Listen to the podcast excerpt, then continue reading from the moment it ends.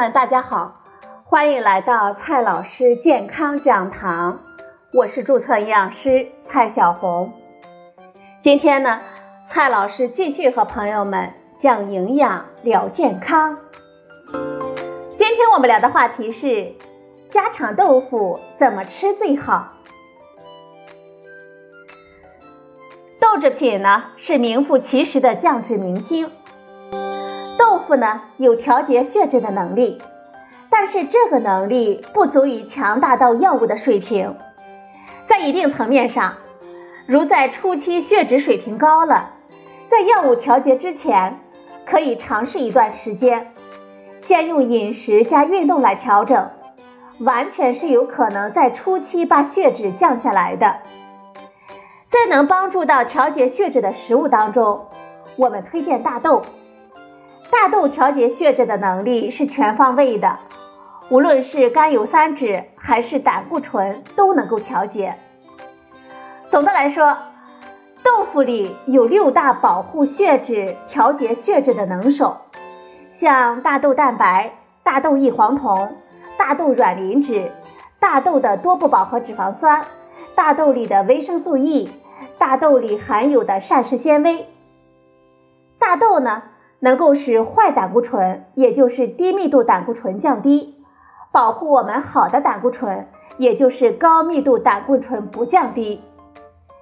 大豆对高血脂的人群来说可以降血脂，对于血脂正常的人群，大豆不会让你的血脂掉到正常值以下。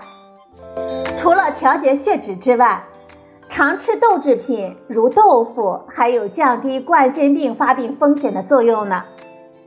最近，以美国哈佛大学学者为主导，涉及了二十余万名的参与者的研究发现，和基本不吃豆腐相比，每周吃一百五十克以上的豆腐，与冠心病发病风险下降百分之十八有关。研究者认为，豆腐能起到这么大的作用，很有可能与豆腐中的异黄酮密不可分。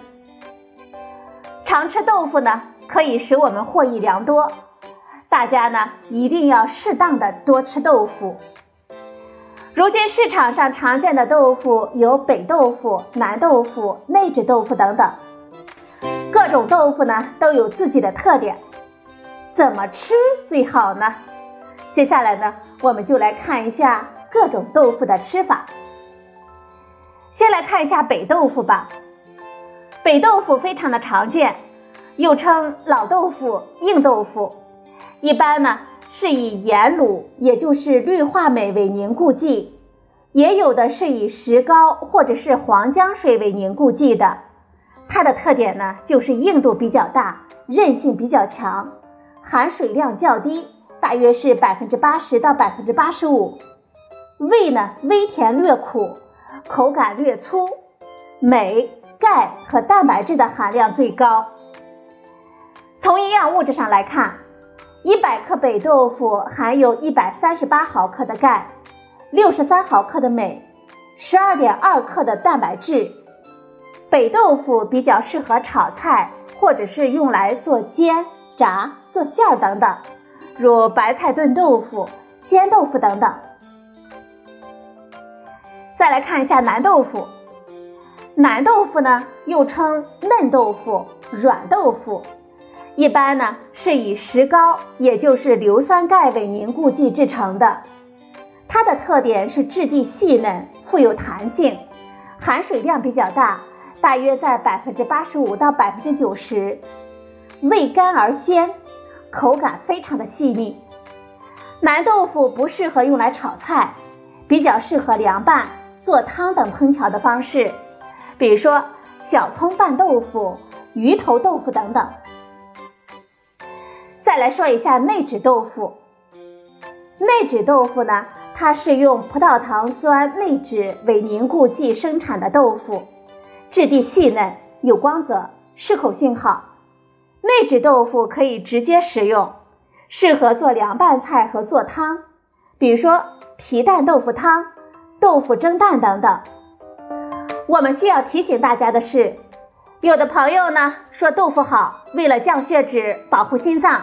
就不吃别的东西了，唯豆腐是从。这豆腐呢是高蛋白类食物，一百克大豆含有四十克蛋白质，比猪肉都高。而蛋白质摄入过多的时候，就会加重肾脏的负担。所以，这豆制品不是多多益善，而是恰到好处。中国营养学会推荐我们每天吃大豆二十五克到三十五克。二十五克的大豆呢，相当于七十二克的北豆腐，一百四十克的南豆腐，三百六十五毫升的豆浆，一百七十五克的内酯豆腐，五十五克的豆腐干，四十克的豆腐丝。此外呢，朋友们还应该注意，豆制品替代不了药物。对于已经患病的朋友来说，擅自停药会造成血脂的反弹，一定不可以用食物来替代药物。好了，朋友们，今天的节目呢就到这里，谢谢您的收听，我们明天再会。